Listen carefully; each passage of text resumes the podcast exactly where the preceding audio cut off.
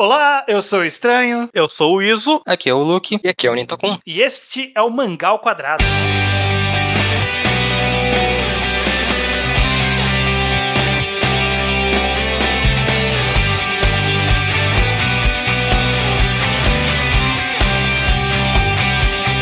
Muito bem!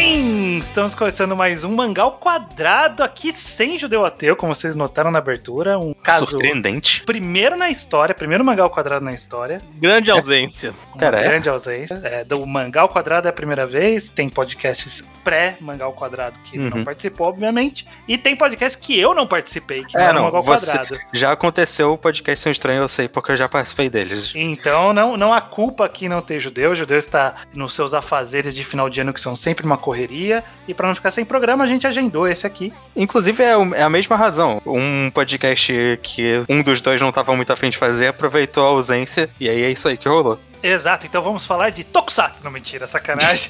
Por mim podia ser, hein?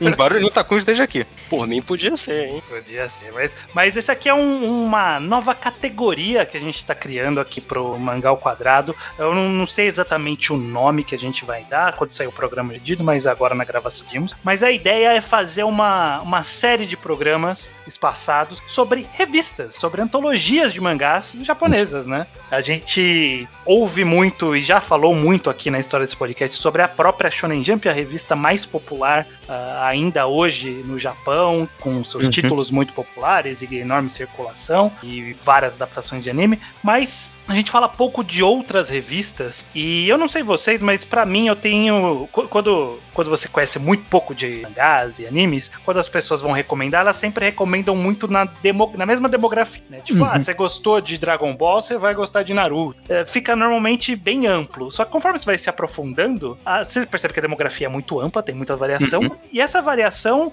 normalmente tem, tem uma proximidade maior quando se tratam de mesmas revistas, né? Sim.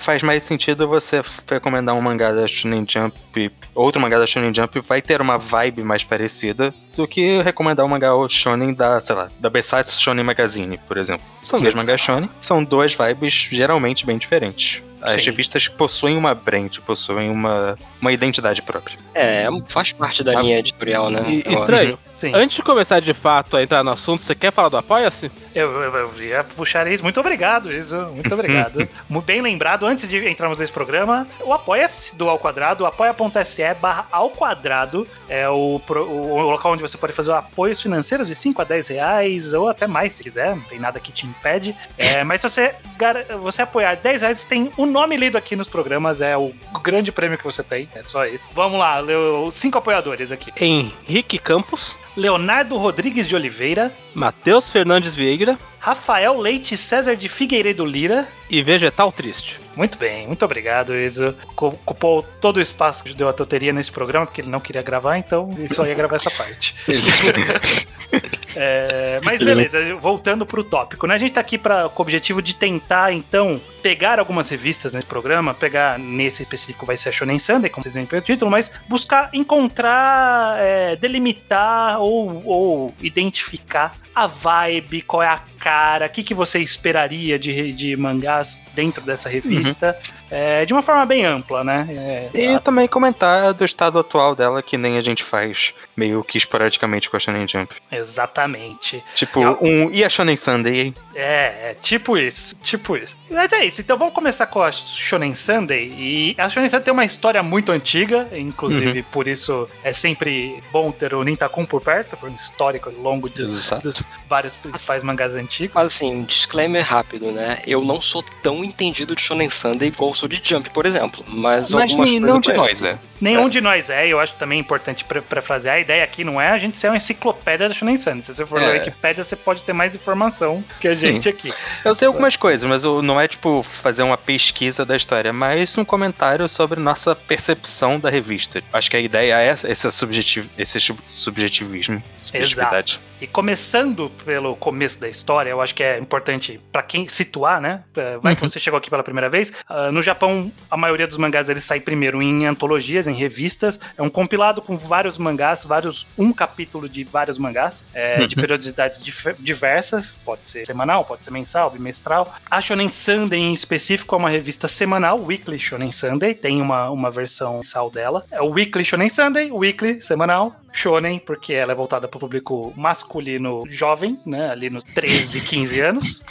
E Sunday porque sai na quarta-feira. E Sunday porque ela saía na quarta-feira. É isso, é muito doido, cara. É, é, ela saiu por muito tempo de terça-feira e aí mudou pra quarta-feira. E, Mas a, a- a explicação do, do- de quem criou a revista na editora Shokakukan, que é a revista, é que a ideia era de dar a sensação de, de um domingo, lendo a revista. Uhum. Tem um relaxamento de uma domingueira. E eu, olhando, eu vendo Pra ser isso. justo, eu, eu abri a Wikipedia, que foi toda a pesquisa que eu fiz pra esse podcast. na- na- tinha essa afirmação lá e tinha um citation needed do lado. Eu não quis ficar procurando pra saber. É, Mas eu, eu gosto dessa sei- história. Eu não sei se Então, é verdade, mas eu eu, quero consigo acreditar. ver. Consigo ver em alguns títulos da Sunday mais relaxados, especialmente os atuais. Não só pode ser verdade, como eu acho que, se o seu objetivo é buscar a vibe, eu acho que é algo que define bastante a vibe de muitos mangás da Shonen. É, eu, eu não sei, essa citação específica eu não sei dizer, mas eu, eu li algumas entrevistas, atrás de algumas informações, e eu sei que aparentemente no Japão eles têm, tipo, ti- ou tinham em algum momento passado,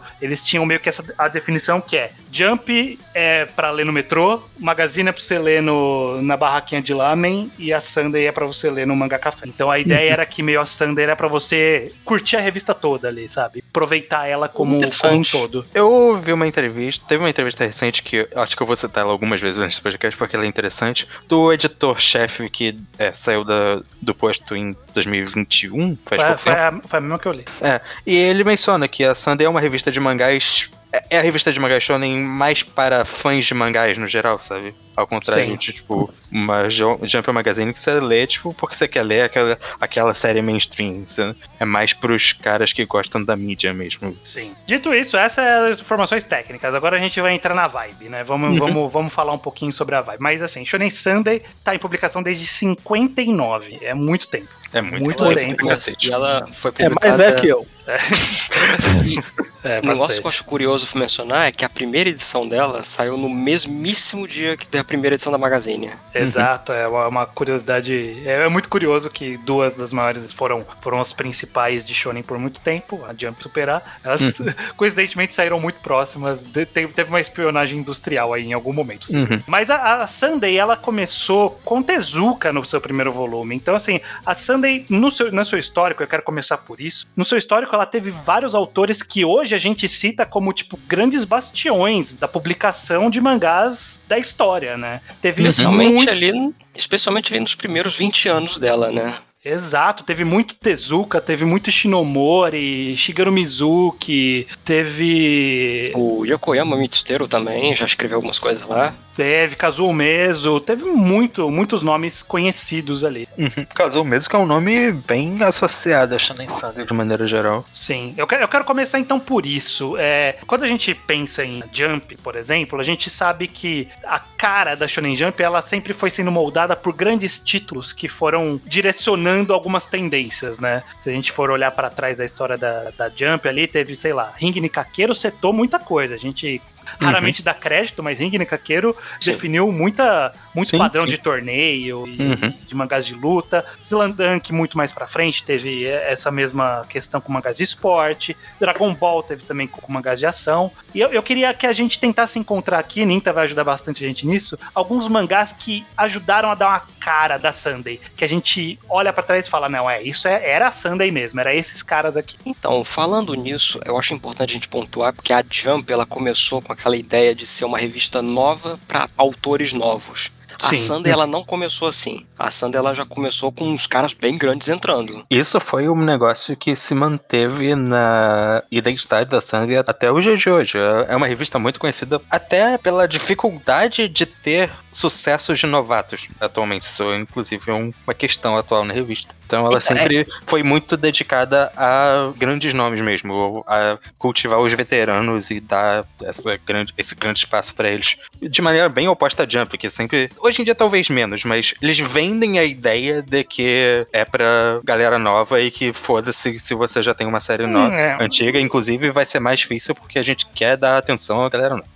Eu não É, acho que isso seja assim, mas eles se é hoje em dia é assim também, porque, assim, eu não sei muito bem o que, que tá acontecendo na Sandy atualmente, mas, assim, até uns 10 anos atrás a gente tinha muito aquela coisa de os autores clássicos da Sandy que estão sempre fazendo série lá e você Uhum. vai abrir uma Sandy e sempre vai ter alguma coisa desses caras lá. E tem várias séries que não são tão populares na Sandy que, mas por serem de autores já consagrados, elas ganham certa permissividade. Mas então, isso era uma coisa da Sandy, ainda é, mas rolou uma, Uma uma guinada mais recente. ativa, tipo, uma intenção É. ativa do editor-chefe em cultivar novos autores. Tipo, Sim. justamente porque isso estava sendo um problema da revista e não estava conseguindo produzir É. sucessos novos sem apelar para os nomes grandes da revista. Eu, que- eu quero chegar nisso. Uh, v- vamos, vamos passar primeiro pelo, pelo passado, pra gente Uhum. chegar É, no, no porquê isso foi um problema e depois melhorou. Mas, então, títulos do passado. O que, que ressoa de grandes nomes e que marcaram a sua passagem na revista? Então, obviamente teve muitas coisas populares na Sunday nos anos 60 e nos anos 70, né? E acho que a gente vai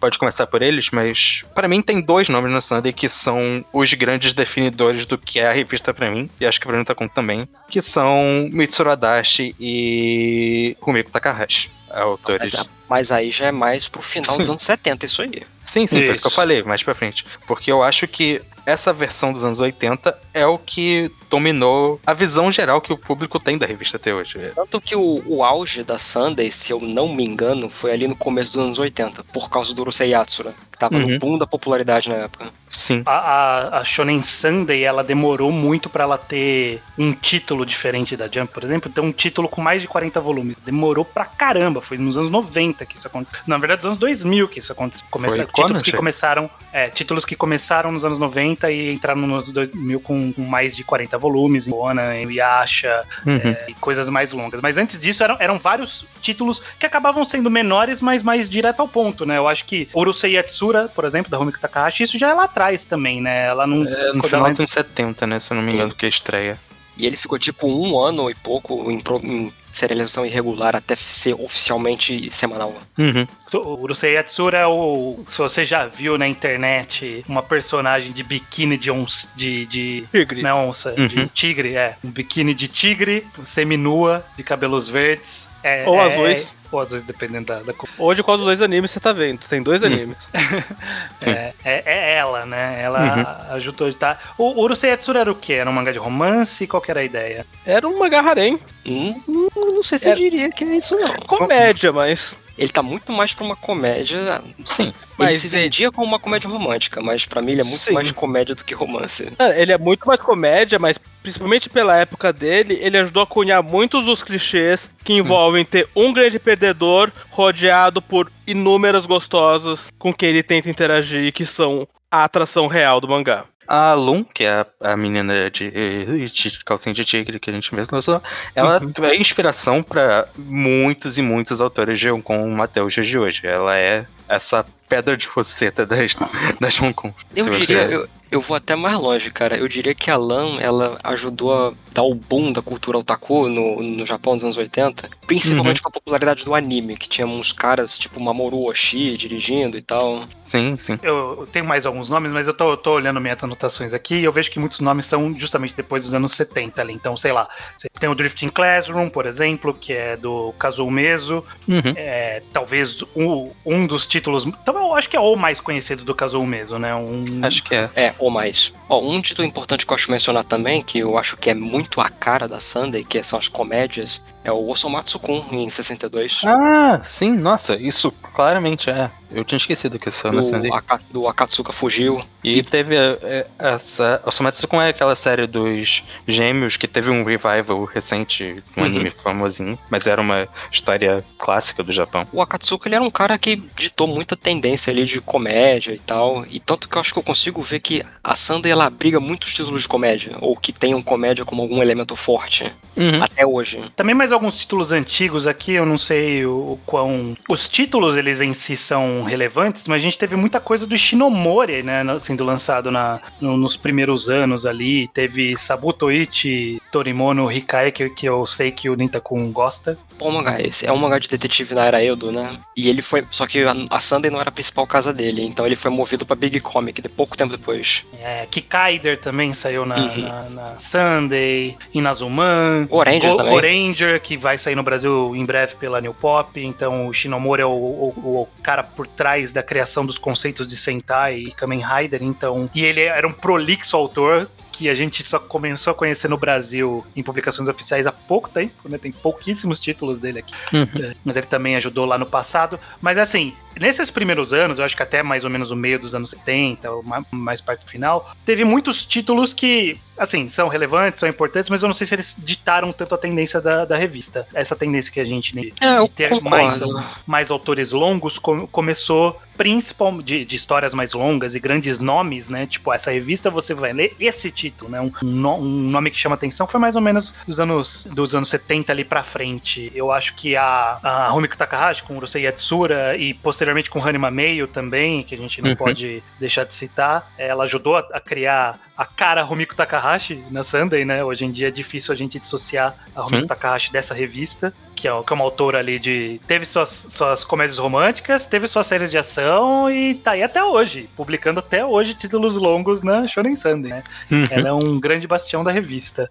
Eu arrisco dizer que ela é a autora mais tradicional assim da Sunday. Quando você pensa em Sunday, é ela o primeiro nome que vem na cabeça. Uhum. Talvez ela seja uma das. Ela, talvez não. Ela é uma das autoras mais tradicionais da mídia mangá. De Sim. fato, é um nome gigantesco. Um outro nome que eu quero chamar, que a gente citou de passagem, e eu acho que vocês enxergam que ele teve bastante influência também, que é o Mitsuru Adachi, com Touch. Ah, completamente. Sim. Não, sim. O Mitsuru Adachi, eu acho, basicamente, acho que se a Rumiko definiu uma vibe Hong Kong que é presente de forma relativamente alta até hoje no Shonen Sunday. Vamos pegar vários exemplos de mangá romance desse tipo na line-up atual, por exemplo. O Adachi foi quem definiu a predileção da Sunday por mangá de esporte que eventualmente vários do Adachi, inclusive, obviamente, seriam. Ele faria Touch, H2, Cross Game mais futuramente. Muitos uhum. mangás dele. Eu tenho a impressão eu... de que o Haddad ele, tra... ele trouxe pro esporte, né? Uma coisa mais amena. É, é que a gente essa... tinha na Magazine aquela coisa muito intensa, na Jump uhum. também tinha, dos esportes. E o Haddad era bem ameno as histórias dele. Sim, é justamente essa combinação de um slice of life, de um romancezinho com esporte, um esporte com romance. Que... A, gente, a gente não fez isso no programa de patentes, mas eu tinha notado que existiu, para mim, o Adachi Like. Existe. Ele existe que, que, que, eu acho que ele trouxe uma leveza para os mangás de esporte que, que era raro, justamente, né? Então a gente eu... vê reflexos disso até hoje. Na, eu tô vendo inclusive... isso na Jump, no Blue Box, né? Exato, uhum. isso, isso eventualmente evoluiu para Jump. Mas a Sunday também não era tão conhecida por, por suas, seus mangás de esporte, né? Nunca foi o grande nome da revista, não, né? Não, não era o grande nome como era na Magazine, Magazine. por exemplo. Mas Sim. ele criou essa o Adachi virou essa figura que representava esse aspecto da revista. Eles tiveram outros mangás, como o Major, que estreou em 94 e é um dos cinco maiores mangás da revista, talvez. É um dos mangás mais populares da revista, um dos mangás mais icônicos da revista. Um dos maiores em tamanho e popularidade, né? Exato, exato. E eu, eu acho o Adachi um bom exemplo pra gente pensar, porque ele lançou Touch ali de 81 a 86, depois ele lançou um mangá de 87 a 89, 90 a 92, 92 a 99 ele lançou H2. Então, tipo, era um cara que ele terminava uma série e emendava outra. Era uhum. o, um dos, uma das coisas que definiu a Sunday por muito tempo era que esses caras vão estar tá sempre lançando algo. A Rumiko Takahashi, o Mitsuru Adachi, vai ter o cara lá do, do Magic Kaito, vai ter, sei lá, o Detetive Conan eventualmente. Você sabe que tipo, você vai abrir a revista e vai estar tá lá as mesmas pessoas. Tem uhum. o, o, o, o, querido do também do Nintagon que eu sei, o Kazuhiro Fujita, que ele lançou também vários mangás longos um atrás do outro na revista, né? Sim. Até porque Detetive Conan não é longo, é imenso, né?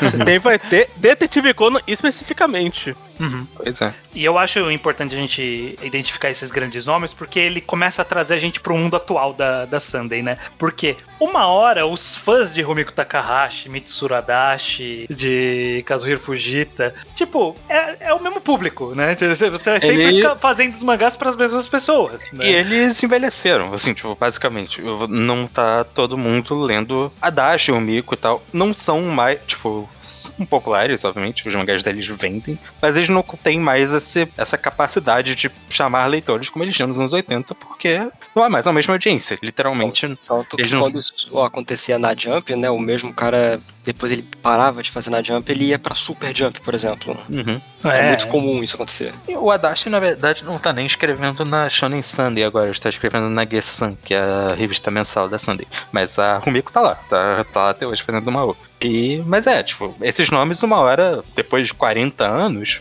o público de 14 anos que tava lendo naquela época agora tem 54. E o de Uhum. público de 14 anos de agora não necessariamente está interessado em ler os autores que eram famosos em 1980. Eles precisam de gente da geração deles. E eu- o que eu acho mais interessante é que todos nós aqui, a gente se conhece e tá nesse mundo de mangás ali desde, sei lá, 2009, 2007. Então Uhum. sempre tá rodeando ali o assunto de mangás. E nessa época, a Sunday ainda era assim. Tipo, no, no nosso tempo Sim. de vida, a Sunday era com essa exata cara. Uhum. Até relativamente pouco tempo. Porque o que aconteceu é que a revista foi declinando de, de vendas, e público e de atenção. E eu acho que o grande ponto de virada é em 2015, a gente tem a chegada de um novo de um novo editor-chefe, que é o Takenori Ishihara, Uhum. que ele marcou um ponto de virada crucial na revista e que foi muito importante ali em 2015, que era a gente precisa renovar essa revista aqui, ela não vai sob- ela não sobrevive desse jeito. Eu sinto que a Sunday, ela era muito forte até ali o meio dos anos 2000, mas eu, eu lembro que nos anos 2000 eles tiveram muito problema com alguns au- autores e tal. Ah, isso é um negócio que aconteceu. Eu, te, eu tenho dois casos que Deve eu soube que, é, que de editores causando problemas com autores que quiseram falar foda-se pra essa revista e não estar mais ser os lá. dois mesmo casos Sim, que eu tô pensando. É o Makoto Raiko e, e, o- e o Atase, né? Não, eu tava pensando no cara lá do Sayonara Zetsubou Sensei, como é que é o nome Ah, dele? então é, verdade. Tem três, então. Tem o... É o Kazuo Kometa. Da Code Cometa, lembrei. Koji Kometa. Koji é isso. Kometa, isso. É porque, é porque ele Quase. tinha aquele mangá dele que era o Kateni Kateni. Uhum. E era relativamente popular e tal, só que a Sunday um belo dia decidiu, ah, cancela isso aí. Do nada, ele teve que se virar, meter um final que, ah, tudo era um sonho, e ele meteu o pé pra, Sun- pra Magazine. Sim. Aí o Atase, que é a autora de Arata Kangatari e Fushigi. O mangá da Sander era Arata Kangatari. Ela, o Uhum. Fushigi Yugi é outro mangá popular dela. Ela teve um problema com o editor dela, o na Sunday, que tava sendo muito pesado com a história dela, não tava deixando ela fazer do jeito que ela gostaria, e de um jeito que não tava deixando ela fazer o negócio direito. E ela não quis mais fazer o mangá nessa revista do jeito de- dela. O Arata continuou até recentemente, tipo, ficou em ato muito tempo tal. Acabar agora, Mas- inclusive. É, ela tava refazendo algumas coisas. Enfim, e foi isso que aconteceu. E o Makoto Reiko, que é o autor de Gash Bell, e Que tá agora tá saindo fazendo... no Brasil agora? E está fazendo Gash Bell 2 agora. é, ele Não, um cons- problema. não conseguiu, virou esse autor, virou esse tipo de autor, né? Uhum. Que tá fazendo o meu mangá pra sempre. É, mas ele teve um problema que ele saiu da Sunday também. Gash Bell, inclusive, eu acho que não tem nem mais os direitos, tanto que tá conseguindo publicar Gash Bell 2 por conta própria, tipo, é autopublicado. E ele também teve com questão de direitos e estavam fazendo coisas que ele não queria e ele pegou a bola dele, saiu da Sunday e agora tá publicando conta própria. Ele primeiro foi pra Magazine, teve uns mangás lá que eventualmente Não vingaram. Uhum. E agora ele, mas ele também decidiu abandonar a revista. Uhum. Então teve esses problemas. Teve. Os anos 2000 foram repletos de problemas. Muitos mangás. Tipo, toda revista no meio dos anos 2000 passou por uma queda de circulação. né? Isso é um negócio generalizado na indústria, que acontece até hoje. Mas a Sunday teve, naquela época, uma queda além dessa queda normal. Ela foi. É, a uma queda porcent- deles foi vertiginosa, cara. Perdeu uma Sim. porcentagem bem grande de leitores a cada trimestre. Sim. E aí o resultado disso é que quando você tem uma revista com um monte de autor velho que tá publica um mangá atrás do outro, você sabe que você não- um autor novo não vai conseguir o lugar do Mitsuru Adachi. Um autor novo não vai conseguir o lugar da Rumiko Takahashi. E se você tiver 10 autores assim, você nunca vai ter mangá novo, né? Até porque isso é algo que ainda se manteve na Santa por muito tempo. Tempo e a Sunday não resolveu completamente esse problema. Tipo, ainda tem muitos autores veteranos lá que estão ocupando espaço na revista e tal. A Sunday sempre foi muito leniente com esses autores. Então, vejo mangás que não estavam lá, assim, ó, não tá fazendo lá muito sucesso, não tá vendendo tão bem, mas era de um autor famosinho e ficava lá. Eles cultivavam essa, essa cultura, o que diminui mais ainda o espaço e diminui mais a chance de ver algo que poderia ser mais popular e mais benéfico para o futuro da revista. Sim. A gente lembra muito dos cancelamentos da Jump, né? Mas, porque é muita circulação, mas a Sunday tem, toda a revista Não, tem, mas toda não revista são cancela. tantos. Não Toda são tantos, cancela. né? Sim. É, o- É, na, ultimamente. na- na época não era, tipo, tinha Uhum. poucas estreias e poucos cancelamentos por conta disso. Uhum. Esse era o, o- possivelmente um dos grandes problemas da revista. E aí a chegada do editor-chefe novo, Takemichi Hara, ele chegou, tipo, com a missão de, ó, ele até falou na entrevista que é uma das que a gente leu, que a projeção era, ano que vem a gente já, já vai entrar em déficit. Tipo, a revista já vai começar a ficar no vermelho. Então Uhum. você tem que resolver isso agora. E o cara chegou e falou: ok, então eu vou fazer o que eu quiser. Te- teve carta branca pra isso, publicou uma, uma nota no- na, na própria revista, falando: ó, daqui pra frente sou eu. O editor-chefe, acho que é um, um- algo imprecedente na, na história das Uhum. revistas. Ele falou: sou eu, tudo que for sair na revista sou eu que tô decidindo, porque eu tenho que revigorar essa revista. Ba- basicamente foi esse o recado que ele deu em, em 2015, quando ele assumiu. E dali pra frente a revista mudou, basicamente, né, Luke? Uhum. Mas, como ele também bem fala nessa entrevista, essas coisas não são de uma hora para outra, demora mesmo. Então, muitos dos problemas que você a gente identificaria na Sunday ainda estão presentes. E, por exemplo, a falta de estreias. 2021, que foi o último ano dessa serialização, ele fala que ele demoraria tipo 6, 7 anos para ter um autor novo do começo até estar pronto para serialização. Então, faz sentido. Mas o ponto é que em 2021, que foi o último ano dele como editor-chefe, foi um ano em que a Sunday publicou quatro estreias novas. É, estreias novas de longo prazo. Então, esse é um número ridiculamente baixo para uma revista semanal que tem 50 edições ao ano. Um número baixo para Jump é 9, por exemplo. Sabe? Sim, sim. Então, não- a renovação demorou pra vir. E ainda Ele- tá nesse processo, ainda tá acontecendo. É, o, o- ele disse que precisou, tipo, passar a produzir novos autores. Que ele até citou durante a entrevista, eu tô tentando lembrar qual que é o nome do mangá, mas ele citou que não tinha uma estreia de sucesso na revista há, tipo, 40 anos. Sabe, tipo, um, Era autor, de- um autor novo que tinha feito um sucesso na Sunday fazia 40 anos que não acontecia. Era, era desde. Acho que o nome que ele menciona é o mangá Kyokara Orewa, do.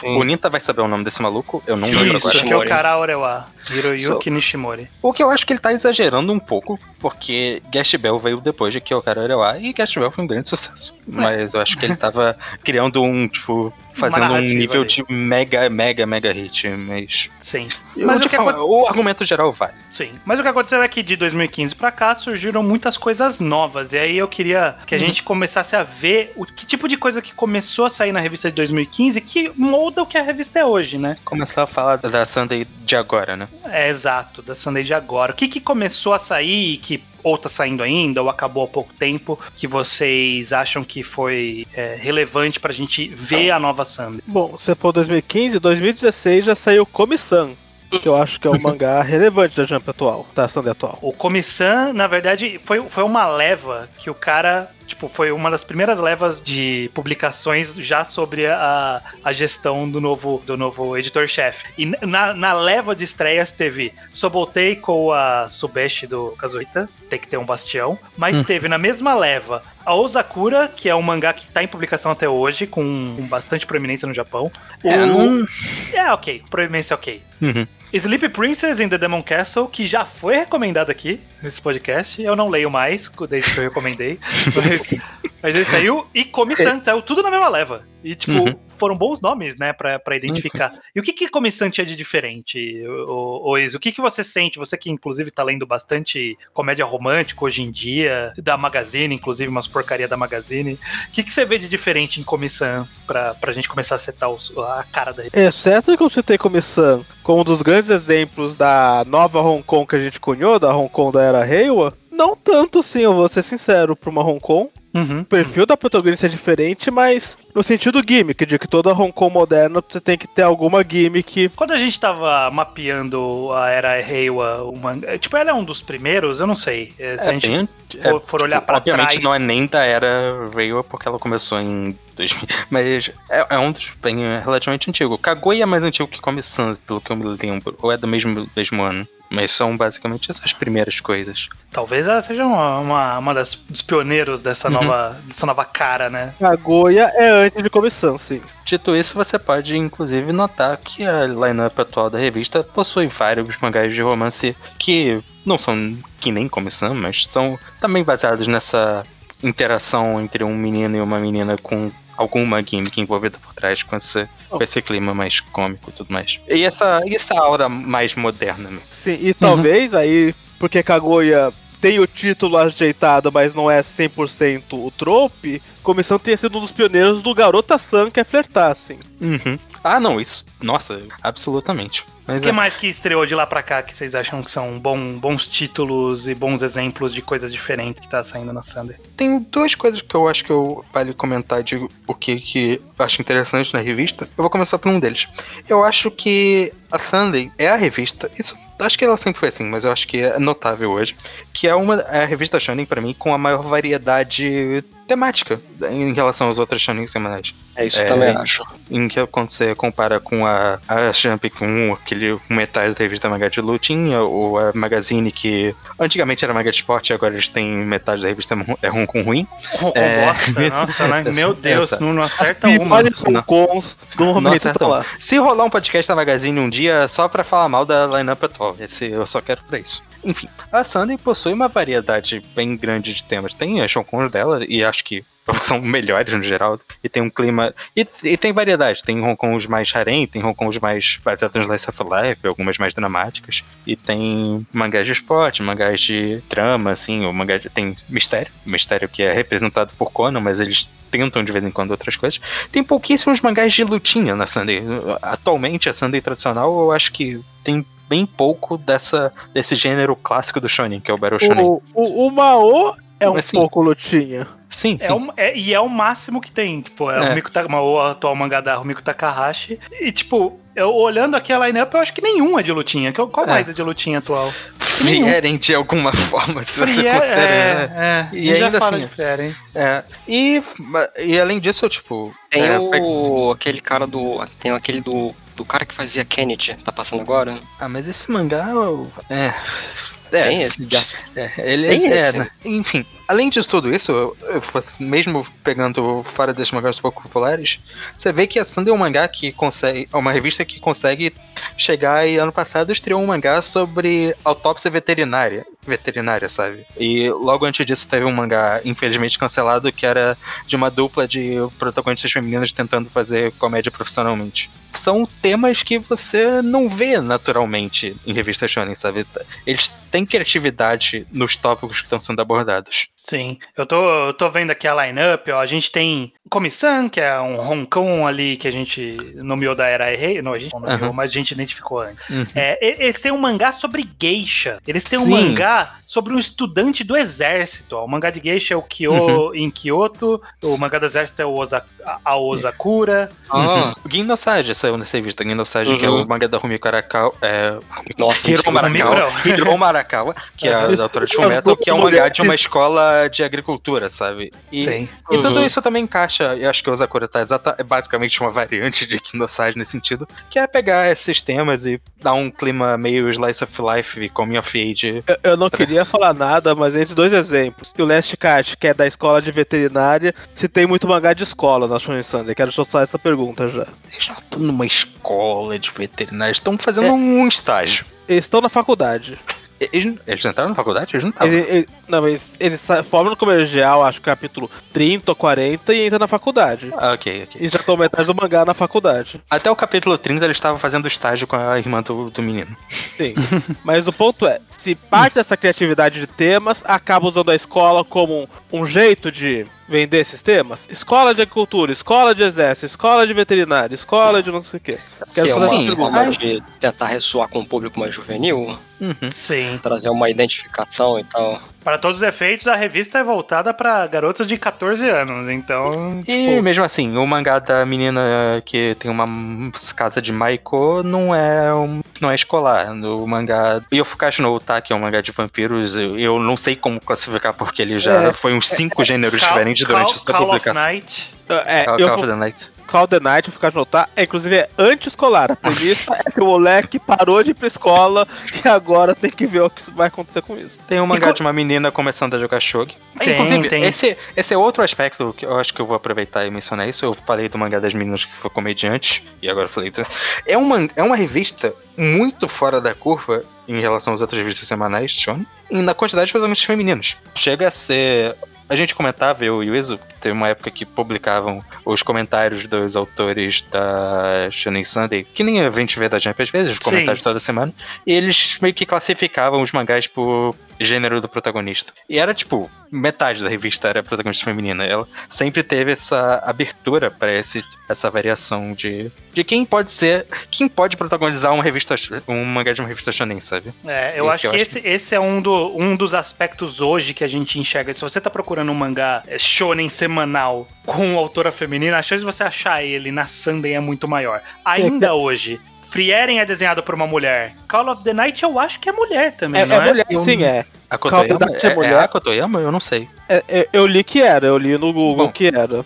É, Mag foi mulher, não foi? Foi, Mag. Foi. A Rumiko Takahashi tá ali desde sempre. A Hiro Yeah. Morakawa lançou coisa na Uhum. revista. E mesmo mangás que são de autores masculinos ainda tem essa liberdade pra usar de protagonistas femininas na história de um jeito que você não vê tanto assim. A gente comenta da Jump e só agora, agora começou a ter um ou outro, sabe? Começou a ter Autor. uma Akane Banashi, uma Rory Dragon. Só até com mais frequência. né? É, é, embora, e não vou negar nada do que tá falando, mas isso não quer dizer que às vezes a Jump, não, a Sunday não pode lançar queijo, assim. Não, não. Que, que é aquela revista que você não vai encontrar o tratamento feminino. Eu, eu, não, eu, eu tô falando de diversidade Você, no, no você sentido olha lá o mais. que você tá falando de queijo, hein? Não, eu, eu concordo com o que você aponta. É, é só, eu só quero fazer esse, esse parênteses Não, que claro. ainda uma revista shonen, você ainda vai abrir e ver fanservice, você ainda vai ver essas Claro, coisas. claro. É diversidade no sentido mais literal da palavra. Existe uma diversidade de protagonistas em que você pode ter. Não, não quer dizer que eles vão ser tratados da melhor forma ou. É, não, sempre vai ter um mangá ruim ali, né? Mas, ó, Uhum. queijo não passa no teste de Beck, é o reverso. não, tem, não tem homem no mangá. Mas, mas dito isso, eu acho que esse eu acho que é uma das características bem marcantes atuais da Shonen Day, que é Uhum. justamente uma presença feminina no casting e também como autoras, né? Quem que é mulher hoje publicando na Jump? É a mulher de Blue Box. E acho que é só se bobear. Deixa eu ver. Deve ter mais alguém, eu não sei. É, então, se a gente tá demorando pra pensar, Confirmado, a né? gente sabe que demora. Porque o pessoal especula que. Algo tem pessoas que não revelam. é, Uhum. Eu, acho que, eu acho que é. Eu acho que é só autora de Blue Box. É, então acho que esse é um ponto interessante. Curiosamente, eu até queria ver se vocês acham que tem algo aí. Mas tem um, um quê de alguns mangás bem, bem tradicionalistas japonês na, na publicação atual da, da Shonen Sunday. Porque cê- você citou, Luke, o mangá de Shogi, que é o Ryuto Ichigo, que é um Uhum. mangá que não tem muita tradução aqui para inglês e ou para português, mas é uma, um mangá de Shogi, algo é, bem tradicionalista. Tem, tem o mangá de Geisha, que é o Kyo, Kyo em Uhum. Kyoto. O Mike, é. Tem o, o do estudante de exército, que ele entra pra academia de exército japonesa, completamente padrão, que é o Osakura. Tinha o. Tinha o- é, acabou há pouco tempo esse mangá, que não era nem um pouco popular, mas ele ficou na revista por muito tempo, porque ele era de um, um cara que tinha feito um sucesso na revista antes, como eu mencionei, que era um mangá de.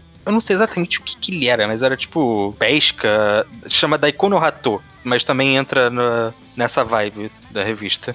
Sobre essas ações é, É, coisas mais tradicionalistas japonesas, né? Curioso. É, eu, eu acho, acho um ponto interessante. Eu queria citar, a gente não pode deixar de citar porque é muito relevante pro momento da gravação desse podcast, que essa estrutura de tentar buscar e incentivar a produção de autores novos, foi ideia atrás do editor-chefe que tô, resultou no primeiro, eu acho, mangá Taisho para um mangá shonen de revista semanal, que foi Ah. Free Eren. Isso é quase verdade. Quer dizer, talvez seja, eu preciso conferir as datas, mas eu, se eu não me engano, estranho. É o segundo por causa de uma revista muito menos esperada. Ah, não, mentira. Silver Spoon também ganhou, É, Mangata Silver Spoon também ganhou. Mas Uhum. é, é bem- que Beastars ganhou antes de Frieren. E Beastars é da Shonen Champion. O que ninguém Ah, exatamente. verdade, verdade. Mas ainda assim é raro. É, é, e você. O ponto é que, que tirou o Frieren meio do nada e virou o grande mega hit da revista que ela não tinha há um bom tempo. Frieren, que no pacote que a gente tá citando, é uma protagonista feminina no- na revista e desenhada por uma mulher também, né? Então, Eu não sabia sobre o desenho de Frieren. a Eu acho que- desenhista, a acho que mulher. o autor é um cara. O, o autor é um cara.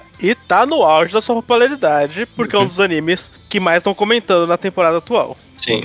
Sim. Exato. Eu acho que se, que se a gente for, então, começar a, a dar uma cara da- do que a gente tá citando várias características, mas a, a se você for pra Shonen Sunday hoje, o que você vai encontrar é isso. Vai ter alguns mangás, a chance maior de ter mangás com protagonistas femininas. Hum. Você vai ter mais produção de artistas mulheres do que a Shonen Sunday, a Shonen Jump e Magazine. E você vai encontrar essa variedade de temas que o Luke citou, que eu acho que, que é bem relevante. E Uhum. tem uma coisa que eu acho que é legal dos mangás da Shonen Sunday, eu, eu faço disclaimer que eu obviamente não leio Uhum. nenhum dos esportes, você sabe disso, e eles, pela natureza do gênero, têm a capacidade de ser exceção, mas eu acho mangás calmos. Sim, eu acho que isso é, bem importante. Eu A acho que Sunday- tem mangá. A gente falou lá atrás dessa, do negócio de ser como um domingo, né? E eu, os mangás É. têm essa vibe relaxada. Sim, eu, eu não sinto aquele protagonista hot-blooded, assim, não, não, vamos lá com muita energia, galera, da Jump. É. Uhum. é- É.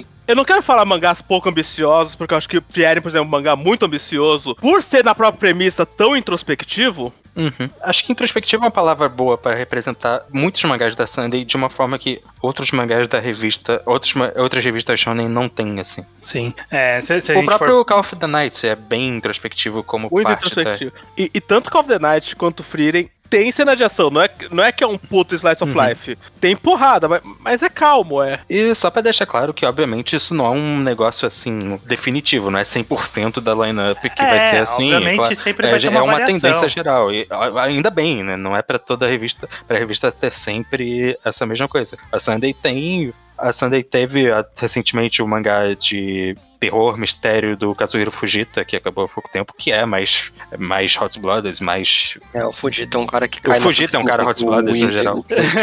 É, O Fujita E- é um cara específico, né? Tipo, é uma mangá de Fujita é o que ele faz. E, mas é isso, existem outras variações e, e mesmo assim, eu queria tentar identificar um negócio que a gente comentou que a Sunday não tem muito Shonen agora, mas ela teve muitos durante a sua duração. Ela é, acho que quase vários dos mangás de ação que não são aqueles da Jump que a gente pensa de primeira são da Sunday. Tem Flame of Heka, tem o Shutotorai e os outros do Fujita, tem of Wake, tem Gash Bell, Kekaishi, Mag, e Mag. E eu gosta, eu não sei identificar, eu não sei descrever, mas pra mim, os- no geral, os Battles, e no Yasha também, os Battle Shonen da Sunday possuem pra mim uma característica específica deles que não são que nem os da Jump.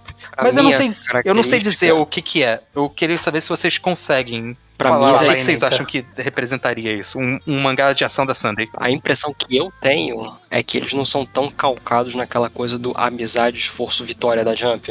É, Hum, isso. eu, eu acho que a estrutura, se a gente for pensar lá no começo, a gente tava falando dos bastiões que definiram a Jump, se a gente for pensar em torneio e sempre um inimigo mais forte atrás do outro, ali aquela coisa que a Jump estabeleceu e que ficou popular porque foi a revista mais popular e vários titulares, a Sunday ela transita um pouco diferente nisso, né? Eu, eu- você citou vários títulos aí que eu penso que, tipo, é Battle Shonen, mas eu olho e falo, é Battle Shonen, mas, tipo, por tecnicalidade. Uhum. Tipo, Kekaishi é Battle Shonen, mas por tecnicalidade, quase. Sim, sabe? sim.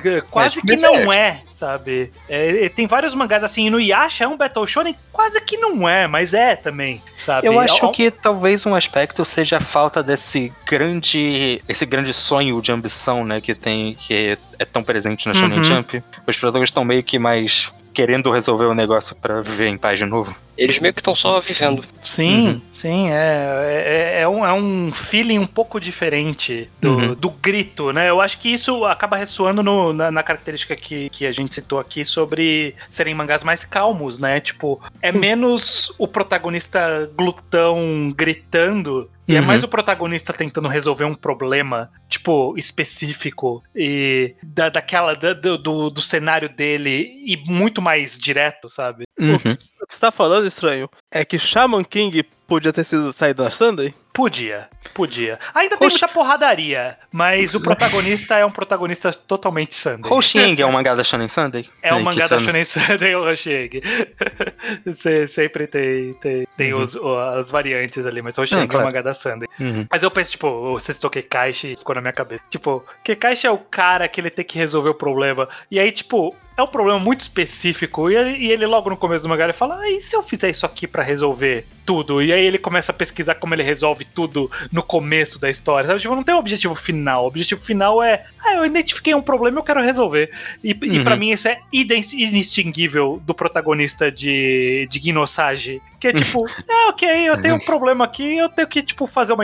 Depois de estudar, Sim. tem que fazer uma empresa aqui, eu tenho que resolver esse problema da empresa. Tipo, é muito direto, é muito simples, sabe? Uhum. Claro que tem exceções. Não, citou- Na obviamente, mesma é. lista que você citou, Flame of Heka, pra mim, é o autor de Flame of Heka, ele faz o mangá Battle Shonen mais padrão Battle Shonen Uhum. que você pode dizer. Sabe uma outra coisa que talvez seja um pouco parte disso? Talvez comparando mais com a Jump atual ou a Magazine, eu acho que os Battle Shonen da Sunday tendem a ser mais um tom mais levezinho. Eu penso, agora eu tava pensando em Flame of Heck, eu não li, mas eu li Mer, que é do mesmo autor. E tipo, era uma Sai- vibe que muito saiu na Sunday e no Brasil, inclusive. né? Uhum. Que era uma, que é um mangá de ação, é, aventura bem levezinha, bem infantil. Chato.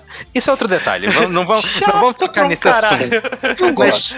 tinha esse clima meio aventura, com o protagonista bem novinho, esse tom clarinho e brilhante. E eu acho que vários mangás da Sunday possuem essa vibe mais leve nos seus mangás de ação, mas desde, talvez dedicado a um público mais novo, talvez não, mas menos hype, menos é, sério, drama e mas vamos nessa aventura e ver essa- essas coisas acontecendo. Aham. O que é curioso, é, até, até para trazer um pouco Orita com de volta pro, pra parte do passado, é, tipo, é curioso que não era assim no começo, né? Tipo, virou isso. Porque se você for pensar em, tipo, Drifting Classroom É, é, uma, é uma molecada Casou sofrendo mesmo pra um caralho. É um dos mangás. O, é, Kazuo-mesa é um dos mangakais mais dramalhão, tipo, pesado. Sim. Nossa. Mas aí também é a tendência da época também, né? Uhum, Sim, O- eu penso em Dororo, que saiu no Brasil também, que é do, do Tezuka, saiu pela New Pop no Brasil. Tipo, ele é um é Battle Shonen que saiu. Battle Shonen entre aspas também, né? Ele saiu, mas, tipo, ele também é puta, puta drama do caralho. Uhum. É um moleque que sofreu por uma porra e, e é- era algo que era lá no começo, né? Eu acho que é um retrato da Kaider também mostra a trágica. Que Kaider é o, o sofrimento do Homem-Máquina que o, Mas é, eu que acho que dá o pra, Shinomori adora. dá pra argumentar que os mangás daquela época, o shonen, eram bem mais intensos de maneira geral. Quando você pensa que a Magazine, eu- naquela época, tava fazendo Ashita no Joe e Devilman, talvez fosse a vibe da época. É bacana, eu acho que a gente conseguiu Uhum. traçar uma cara bem legal de como tá Sunday nesse momento. Tem muita coisa que tá saindo agora e que é interessante, tem muita coisa que saiu no passado. Eu quero finalizar aqui então essa conversa, é, que cada um cite um, dois, ou quantos quiserem, sem, sem limite. Coisas que vocês acham que, tipo, pô, se você tá, tá adentrando nessa revista, se a cara dela te chamou atenção, se você acha que, que, que é a sua vibe, esses mangás são bons exemplos pra você chegar na revista. Vou, vou começar com você, Luke, que tá com bastante leitura também hoje em dia da Sunday. O que, que você nem quer citar tanto. aí? Mas eu vou então falar um mangá da lineup atual, um mangá que acabou, mas é, é relativamente recente ainda, e um, um mais antiguinho, só pra. Vão ser três, só pra dar uma variada. Primeiro eu quero falar aqui da lineup atual. Quero recomendar. e Eu vou recomendar esse mangá porque já está acabando. É, o Yofukashi no Uta, que a gente mencionou. Call of the Night. Call of the Night, que é uma história introspectiva sobre um garoto que meio que entra numa crise meio depressiva e para de ir pra escola e passa a vagar pela noite com insônia. E encontra essa personagem vampira e da partir daí muitas coisas acontecem. Ele tem uns cinco gêneros diferentes, como eu mencionei. mas o foco é na mentalidade desse protagonista e na, no desenvolvimento da relação dele com essa protagonista. E como a gente falou muito de vibes e dessa área, aspecto introspectivo, Yofukashi no tá? É um mangá muito de vibes. É um mangá muito de você apreciar o capítulo e pegar o tom que ele tá te passando e como isso conecta com os personagens. Então acho que se você gostou disso que a gente comentou, da Sunday, de ser passar dessa atmosfera, de ser um pouco diferente, é um mangá que eu gostei muito, eu acompanho basicamente desde o capítulo 1, com algumas pausas para deixar acumular e tal. E vai acabar agora, vai, vai acabar daqui a quatro semanas, quando esse podcast está sendo gravado. No capítulo 200. No capítulo 200. E eu recomendação fortíssima. Na área Battle Shonen, da Shonen Sunday, um dos meus mangás favoritos é Saiki Matashi Temo, que não, não foi um sucesso muito grande, foi um mangá lá que fez o suficiente para existir, mas terminou direitinho com 16 volumes. E para mim é um, do, é um dos Battle Shonens mais criativos que eu li, tipo, é só a história de um... É bem... A premissa é bem simples, é... Começou a ter poderes nesse mundo, esse, o protagonista quer salvar pessoas e tem um filho da puta querendo fazer mal usando esses mesmos poderes que todo mundo começou a ganhar de repente. Mas é uma história muito bem estruturadinha, sempre. O, os poderes são muito criativos e a forma que eles são utilizados são criativos. E também tem um personagem com um drama muito relevante para a história, trabalha bem isso. E, e, é uma história fechadinha em 16 volumes que você sente que ela foi bem fechadinha. Cada volume, basicamente, cria uma narrativa que fecha com. já puxando a história do volume seguinte e vai, assim, basicamente até o final do mangá. E terminou bem, muito bem, é só uma história muito boa. Que também tem essa vibe menos. É um mangá sério, é um mangá dramático, mas não é tão tão carregado nesse sentido. Explora uhum. mais, de maneira mais controlada. Eu só quero falar que eu acho que se você ler Shonen Sunday e gosta de Shonen Sunday, você tem que ler Mitsuru Dashi, alguma coisa dele. É. Não importa, não, não importa o que. É, e você tem várias opções para o que você quiser. É, tipo, de qual esporte você quiser. Ele tem mangá de natação, de boxe, de beisebol, é, vários de beisebol. Tem alguns outros, acho que os outros não foram publicados na Sunday, mas pega a mesma vibe. Eles têm uns, ele tem uns dramas é, mais introspectivos também, como tem uma coletânea de histórias Aventuras de Menino. Não é da Sunday, mas é o Adachi.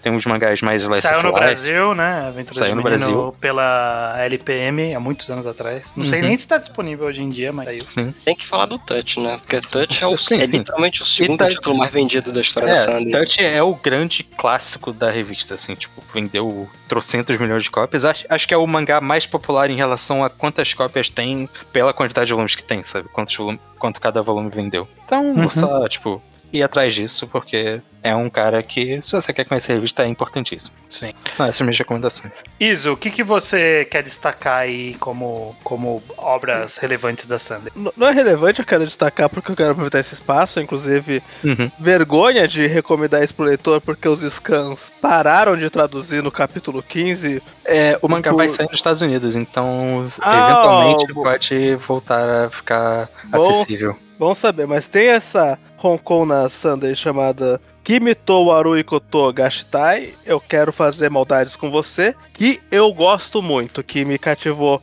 muito logo de cara e pela vibe, pelo tom, uhum. por ser uma Hong Kong escolar sobre dois jovens não excluídos de verdade, mas deslocados da escola, que sente que a escola não é o lugar deles, e a pequena rebeldia que eles fazem para sentir alguma liberdade naquela escola que eu acho que foi conduziu muito bem o sentimento deles e e parece uma premissa clichê num tom que parece que ela está sendo reapresentada como algo muito novo. Uhum, uhum. E me, me tocou bastante. É bom que o Luke avisou que vai ser licenciado, porque de fato os scans abandonaram, o que me deixou muito triste. Mas eu queria mencionar que esse mangá existe, é bom. Um que talvez não vá ser abandonado tão cedo é o que estreou bem recentemente, deixa eu até pegar o nome.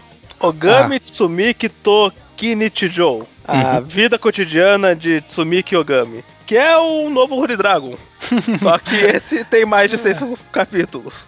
É o Holy Dragon da Sunday. É tão no Holy Dragon que. Negócio um pouco mais pesado, mas o autor foi. sofreu um acidente. É, Sério? Que merda. É, ele tá, tá bem, tá publicando o mangá de novo, mas ele talvez vai ter umas pausas pra até ele se recuperar de vez. Mas em vez de um dragão é um lobo, é uma garota lobo e a vida escolar dela. E eu tô achando bem bacana. É um mangá de lacração fantástica. Olha aí, olha aí, sempre bom. Eu, eu é. já recomendei Last Cast Veterinários e por último, que é o básico, leiam um Rumiko Takahashi, de verdade. Uhum. Urusei Yatsuri e Rama Meio, eu não consigo escolher qual dos dois eu acho o mangá mais engraçado que eu já li na minha vida. O humor é subjetivo, mas eu acho que são leituras que é, que é pra gente ir atrás, mesmo não sendo recentes. Sim. Humor de primeira. E que mudou. Esses, esses eu reforço. Eu, eu gosto mais de Hamameio, mas Urusei Yatsura é muito bom também. Eu, eu Uhum. não consigo escolher. É, Uhum. Beleza. Ninta, você, eu sei que você, tal qual eu, não lê tantas coisas recentes da Sunday, mas, mas eu, eu acho que é, que é bom eu e você também opinarmos. Então, o que, que você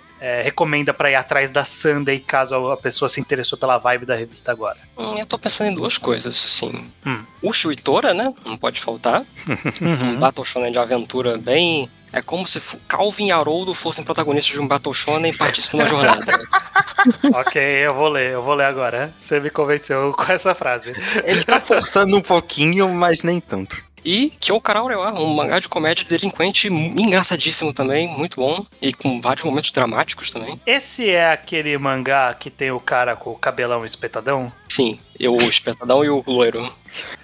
Eu acho que eu comecei a ler esse mangá há muito tempo atrás. Eu gostei que a definição do stream foi, poderia se apresentar para 500 mangás. Ah, não, mas é que quem conhece o mangá sabe que é o espetadão, muito espetadão. muito espetadão, cara. é, é mais que o Goku? É mais que o Goku. Eita, mais espetadão. Ah, aí Mais- sim, então. Mais espetadão que o Goku. Beleza, eu vou finalizar então aqui com coisas. Eu, eu não leio tantas coisas da, da Sunday atual, eu tô lendo poucas coisas e, e pela, pelo que a gente falou aqui, eu até fiquei mais interessado aqui pelo, pelos pontos que vocês levantaram. Eu li algumas coisas que terminaram há pouco tempo. É, o que tá saindo agora e eu quero reforçar, já foi recomendado no primeiro capítulo, eu quero esse crédito aqui. Eu recomendei Free Eren no primeiro capítulo, porque eu falei, isso aí tá vindo coisa boa. Tá vindo coisa boa aí. E eu não errei. Não errei. É, eu quero reforçar então, Free Eren Você tem é, é um uma pouquinho. Não, eu não errei. Não errei. E, e vão dizer que eu errei de novo de relembrar isso, mas eu não errei. Birdman, da Yellow Tanabe. Se você tá nessa vibe que a gente citou do, do Battle Shonen, que é um pouco diferente das, da, da Jump, padrão, daquela coisa que você tá acostumada, Birdman é isso. A Yellow Tanabe fez isso em Kekaishi, que eu tenho que terminar de ler. Eu não terminei de ler, mas eu li vários volumes. Tudo que saiu no Brasil. Eu parei quando parou de sair no Brasil. E, e Birdman eu li inteiro e vai ter discussões sobre o final, se é bom ou não, mas eu acho que pega muito essa ideia de que é diferente. Quando você lê, você vai ver que não é a mesma coisa e eu acho bom, um bom exemplo pra você sentir isso. E queijo, porque queijo é muito Concordo. beleza. Ele meteu três mangá que eu dropei. Você errou em todos eles. Todos eu ouvi o estranho, em todos foi o estranho que eu ouvi, e todos eu dropei. Você errou todos. Eu mesmo.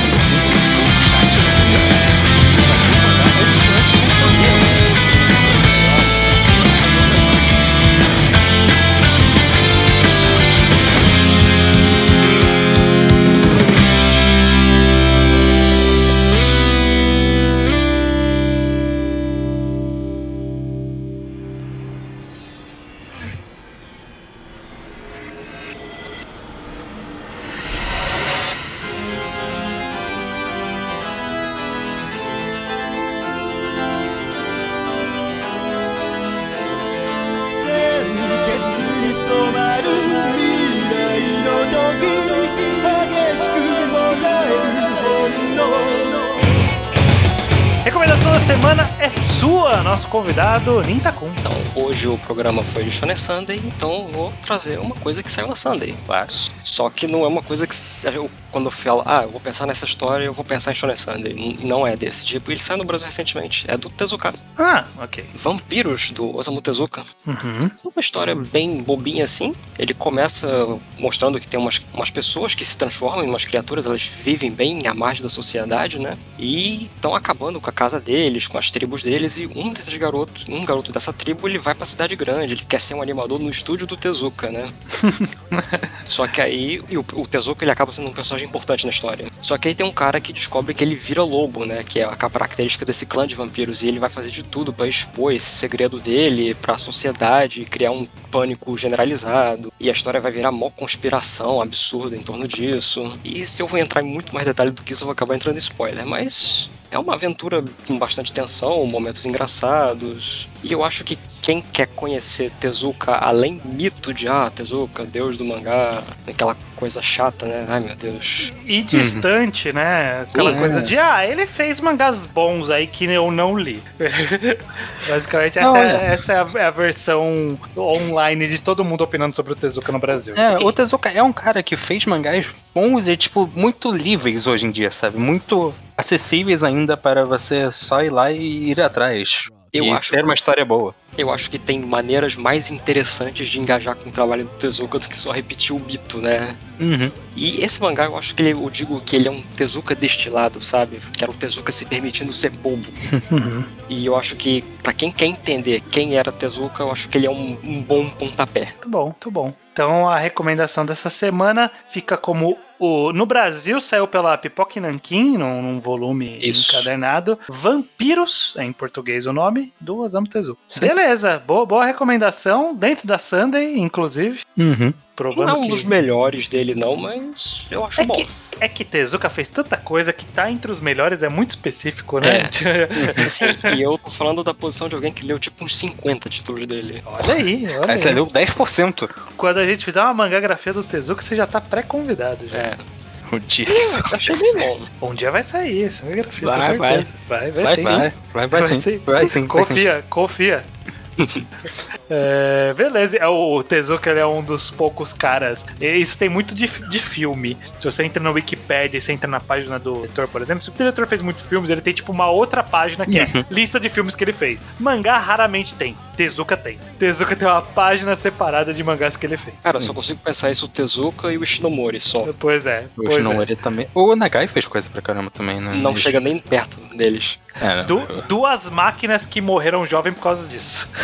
Mizuki, Shigeru Mizuki tava certo. É o Shigeru Mizuki certíssimo na, na sua curta história, dizendo que eles tinham que dormir mais.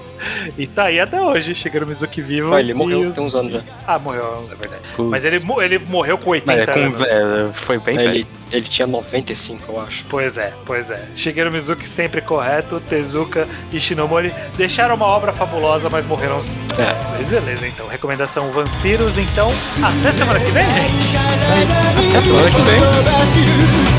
欲望を赤い血で潤す快楽の叫び